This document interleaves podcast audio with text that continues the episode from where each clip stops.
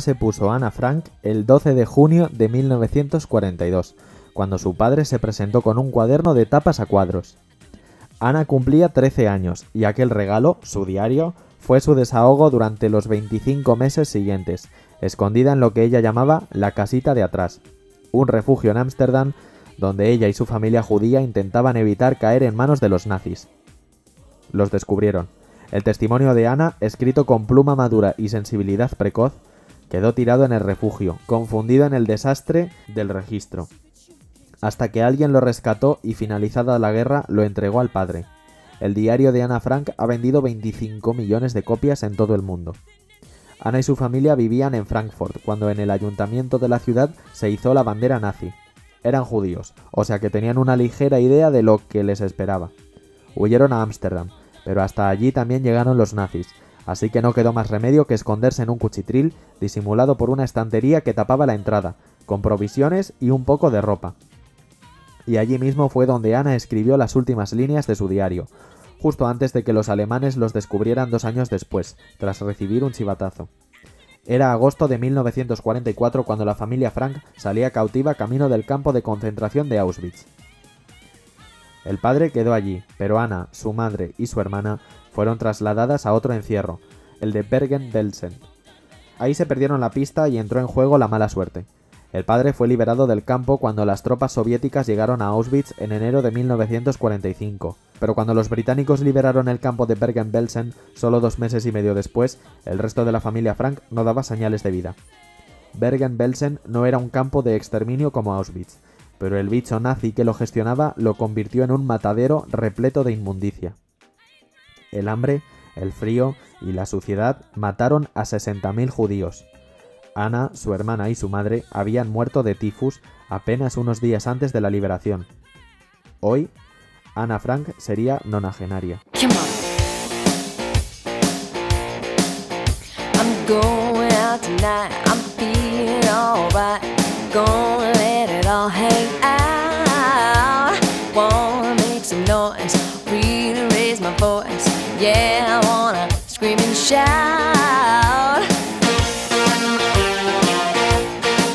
Rosa Parks era una mujer negra de 42 años que trabajaba de costurera y que el 1 de diciembre de 1955, sin planearlo, puso Estados Unidos del revés. ¿Qué ocurrió aquel 1 de diciembre? Pues que Rosa Parks se subió a su habitual autobús en Montgomery, en Alabama, y se sentó en la quinta fila, porque las cuatro primeras estaban reservadas a los blancos. El autobús se llenó, y un rostro pálido se dirigió a Rosa y le dijo que se levantara. Rosa dijo que no, que estaba en la zona para negros y ahí se quedaba. El blanco la denunció, la policía la detuvo y en ese mismo instante saltó la chispa que inició la lucha de los derechos civiles y que acabaría con la segregación racial en Estados Unidos. La primera vez que Martin Luther King alzó la voz fue en defensa de Rosa Parks. Cuando Rosa Parks fue detenida, un joven de nombre Martin Luther King impulsó un boicot contra la empresa de autobuses de Montgomery, y la respuesta fue asombrosa. Los ciudadanos comenzaron a usar bicicletas, a coger taxis para negros que bajaron sus tarifas, a organizarse en coches particulares, hicieron lo que fuera con tal de no coger los autobuses. Un año después, la empresa quebró, porque sus clientes eran negros en un 75% hasta el momento de la detención de Rosa Parks. Dos meses más tarde, el Tribunal Supremo de Estados Unidos sentenció que la segregación racial en los autobuses violaba la Constitución. Es que antes no habían caído en la cuenta de una cosa tan tonta, mira tú. Aquello fue solo el principio, porque se siguieron arañando derechos para los negros poco a poco, pero sobre todo muerto a muerto. Hasta los dejaron ir a la universidad y les permitieron entrar al cine por la misma puerta que los blancos, e incluso ver la película sentados. Los blancos en el fondo eran tan buenos que en 1999 a Rosa Parks le dieron la medalla de honor del Congreso. Pero hay más, porque Rosa murió en 2005, a los 92 años, y su capilla ardiente estuvo instalada en el Capitolio de Washington, reservado a presidentes y héroes de guerra. Ahora viene el chiste. Rosa Parks fue enterrada en el cementerio de Detroit, y el precio de los nichos cercanos se ha triplicado porque ahora hay tortas entre los blancos para enterrarse al lado de la costurera negra que se negó a ceder su asiento a un blanco. No tienen remedio.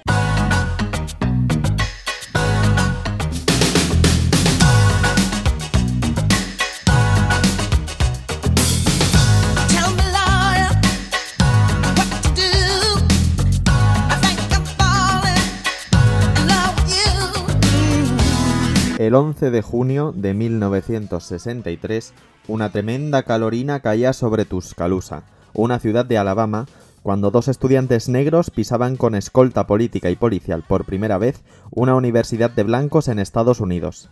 Eran un chico y una chica, James Hood y Vivian Malone. Solo querían estudiar en el mismo pupitre que los blancos, con los mismos libros que los blancos para sacarse el mismo título que los blancos. Pero los blancos no querían. Aunque no lo parezca, aquel paseo primaveral de camino a las aulas, atravesando un camino flanqueado por estudiantes rubios de ojos azules abucheando a los dos compañeros negros, fue uno de los mayores triunfos de los derechos civiles. Una sentencia de la Corte Suprema de Estados Unidos había dejado claro que los afroamericanos tenían derecho como ciudadanos a cursar estudios universitarios, y los dos primeros que se tiraron a la piscina fueron James y Vivian.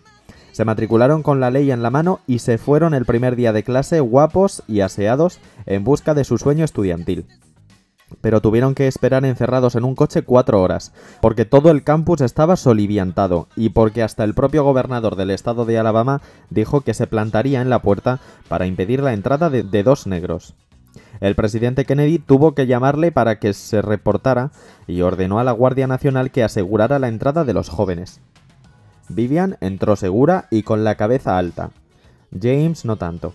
A cada insulto se hacían más fuertes, a cada paso aplastaban el orgullo blanco y con cada zancada hacia las aulas aseguraban el camino de miles de jóvenes negros que hasta ese momento tenían prohibido estudiar. Los años de carrera fueron muy duros, tanto que James Hood no soportó la presión y tuvo que abandonar. Pero Vivian no. Vivian continuó entrando cada mañana a clase, resistiendo ante la humillación y esquivando insultos hasta que tres años después salió orgullosa con su título de empresariales bajo el brazo.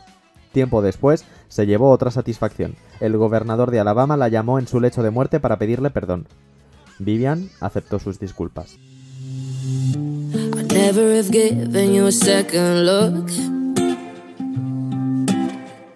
Abril nunca ha sido un buen mes para la monarquía española. Les evoca repúblicas, exilios, operaciones de cadera, disparos a un pie, elefantes, amantes entrañables.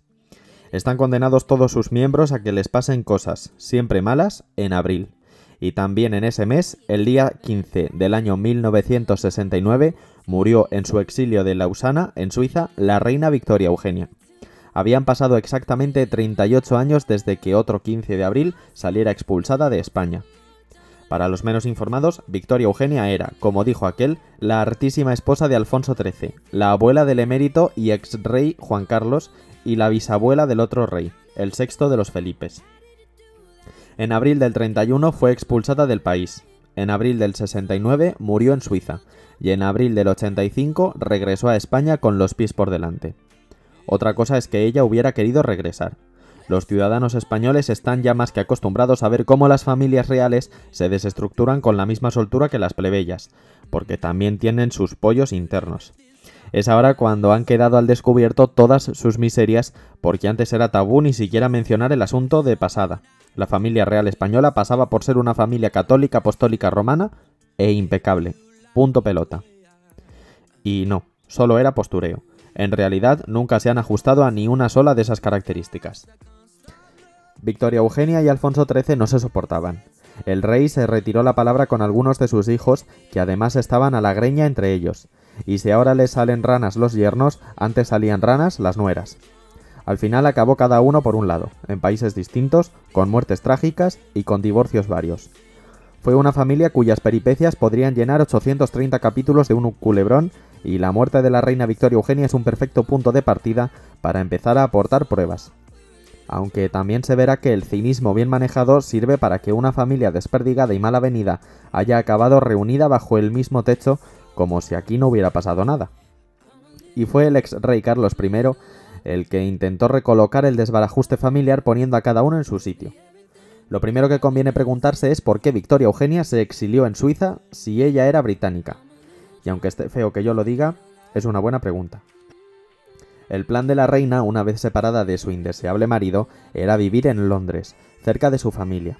Y así lo hizo, pero fue invitada a abandonar el país en 1939, momento en el cual empezó su segundo exilio.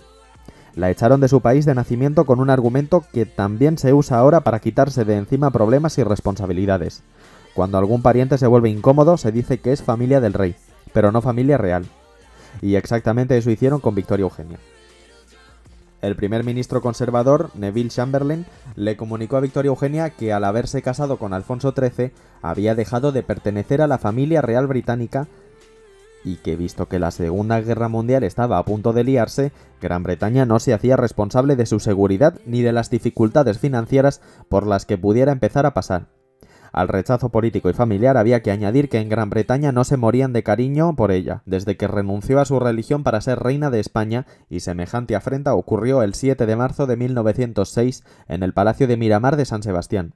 La nieta favorita de la reina Victoria I, jefa suprema de la Iglesia anglicana, abjuró públicamente de sus creencias y mientras la fiesta tomaba las calles tierras para celebrar a la nueva católica, Victoria Eugenia de Battenberg pasaba a ser en Reino Unido una traidora renegada.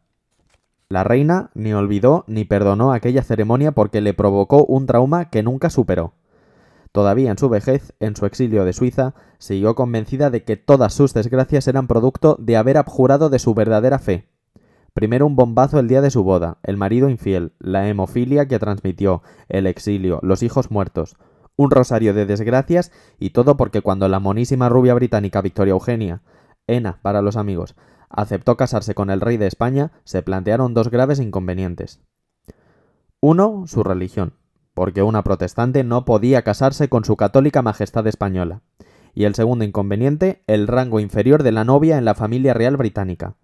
El primero se solucionó abjurando de su religión, y el segundo lo arregló el rey Eduardo VII de Reino Unido, de un plumazo, ordenando por decreto que fuera tratada como Su Alteza Real.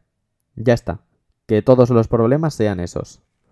Sin embargo, Victoria Eugenia sufrió mucho con su ceremonia de abjuración pública, con 27 personas presentes en la capilla del Palacio de Miramar y encima jaleándose el acto desde la calle con cohetes y chupinazos, bandas de música, balcones engalanados y la plebe dando palmas.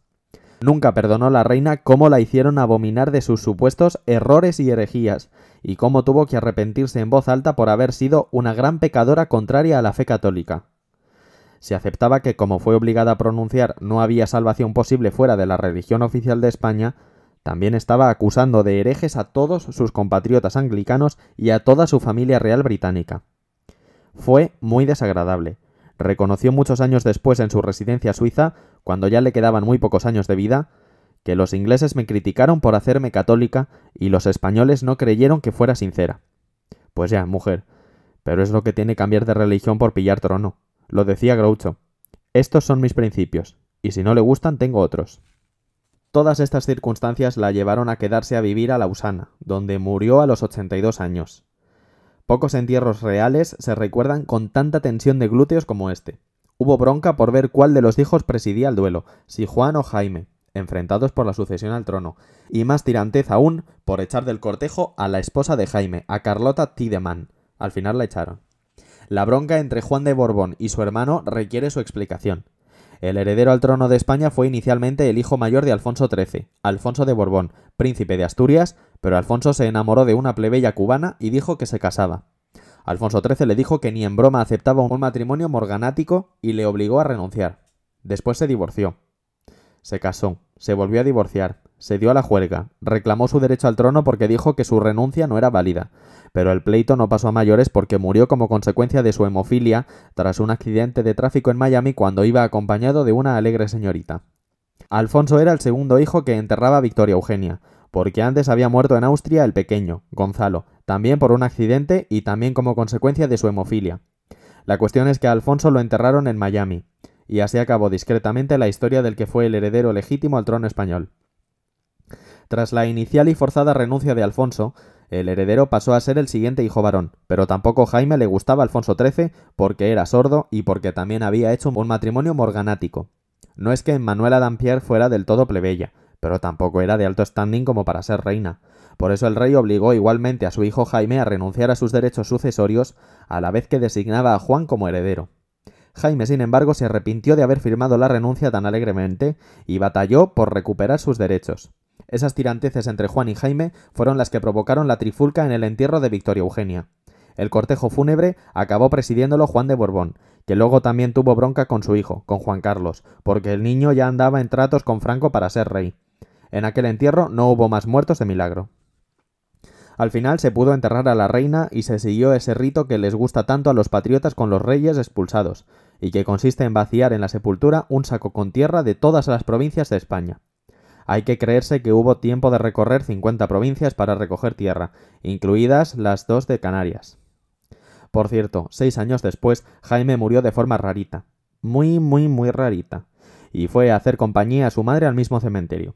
Haciendo recuento tenemos a toda la familia real difunta desperdigada por Suiza, Roma, Austria y Miami, y eso es lo que se empeña en recolocar Juan Carlos I cuando por fin pudo alcanzar el trono de España gracias al dictador Franco.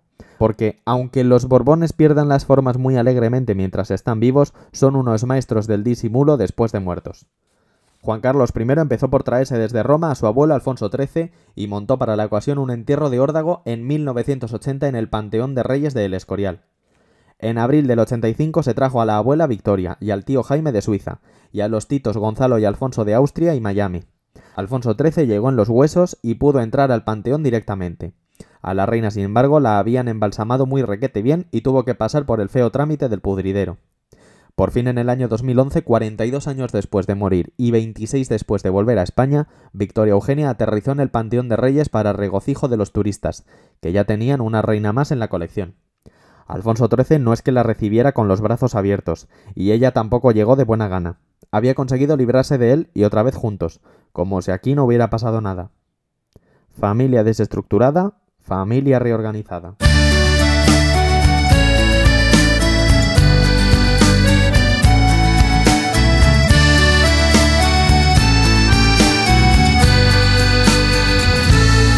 El 30 de abril de 1972 moría en Lausana, en Suiza, exiliada, nostálgica y en soledad, Clara Campoamor, la diputada radical durante la Segunda República que se partió la cara por el sufragio universal. No paró hasta conseguirlo, y eso que tenía enfrente a una compañera republicana, a Victoria Kent, empeñada en que las mujeres no tenían suficiente seso para saber qué votar. Campoamor se la merendó con un discurso que ha pasado a la historia parlamentaria. Aquel monumental triunfo le trajo a Campo Amor tremendos sinsabores, y al final acabó repudiada y humillada por la propia izquierda republicana. Luego llegó el exilio, y la diputada Clara acabó deambulando por el mundo para ganarse el pan traduciendo textos, escribiendo biografías, trabajando en un bufete de abogados, juntando algunas perras con conferencias aquí y allí. En los años 50 intentó volver a España, pero si ya estaba tachada de roja, añádanle a esto que perteneció a una logia masónica. O sea, que de regresar nada de nada. Así que el final de su vida le llegó en Suiza, ciega y enferma de cáncer y melancolía. Pero su deseo no era quedarse allí, quiso volver a su país, aunque fuera con los pies por delante. Esto es un decir, porque fue incinerada. Regresó hecha polvo, en todos los sentidos posibles de la frase. Sus cenizas llegaron al cementerio de Polloe, en San Sebastián, en mayo, unos días después de la muerte, pero en aquel año 1972, con Franco todavía haciendo de las suyas. El traslado fue absolutamente discreto, sin un solo reconocimiento. La mujer que había conseguido el voto femenino en España regresaba en medio del más absoluto silencio social e institucional.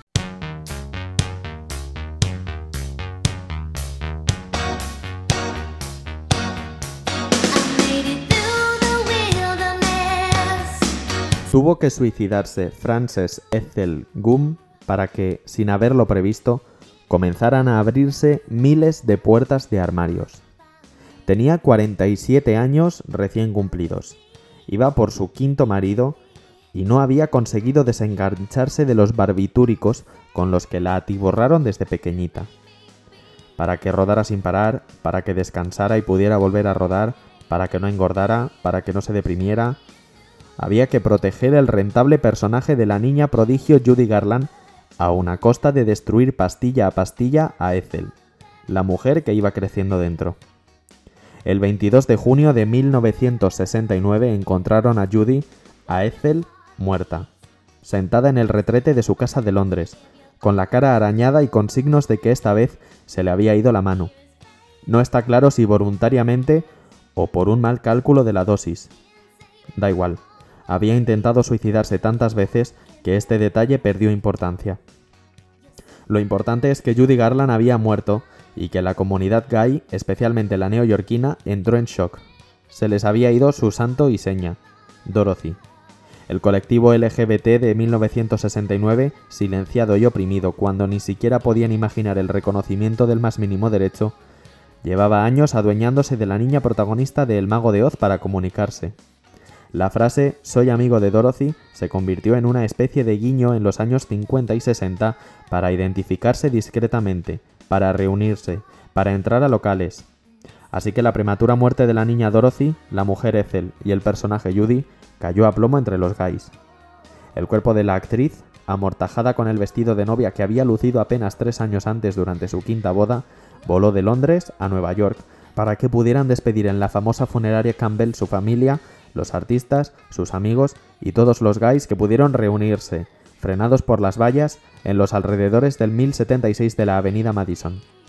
Calcularon que hasta 20.000 criaturas con absoluta discreción se congregaron para decirle adiós a Judy cuando salió de la funeraria un féretro literalmente forrado con rosas amarillas, el mismo color de aquel camino de baldosas que siguió Dorothy para llegar hasta el mago de Oz y poder volver a casa. Dorothy. Fue la primera y multitudinaria concentración LGTB y la provocó aquella niña que huyó con su perro para buscar ese lugar más allá de donde se pone el arco iris, donde el cielo es azul y los sueños que te atreves a soñar se hacen realidad. A Judy Garland la enterraron en el cementerio neoyorquino de Cliff el 27 de junio de 1969. Ethel había muerto definitivamente para la vida y para la muerte, engullida por el personaje, porque fue el nombre artístico el que inscribieron en la lápida. En 2017 la familia trasladó los restos al cementerio Hollywood Forever en Los Ángeles, y tampoco hasta allí viajó Ethel. Aquella noche, la primera sin Judy, acabó derivando en una madrugada de copas y duelo en los locales de ambiente de Nueva York. Y ni siquiera aquel día la policía respetó el luto del colectivo gay. Las habituales redadas en los bares solían discurrir sin incidentes, con los clientes obedeciendo a los agentes del Escuadrón de la Moral Pública. Ridículo nombre para un cuerpo policial, identificándose, levantándose las faldas para que pudieran comprobar quién las llevaba, pero aquella madrugada no. El 28 de junio de 1969 plantaron cara. Volaron tacones, vasos, botellas. Hubo contusionados, detenidos. Ganaron. Ganamos todos. Ganó el mundo. El 28 de junio quedó fijado como el Día del Orgullo, el que llegó para quedarse con la muerte de Ethel, de Judy, de Dorothy. Todas pueden estar orgullosas.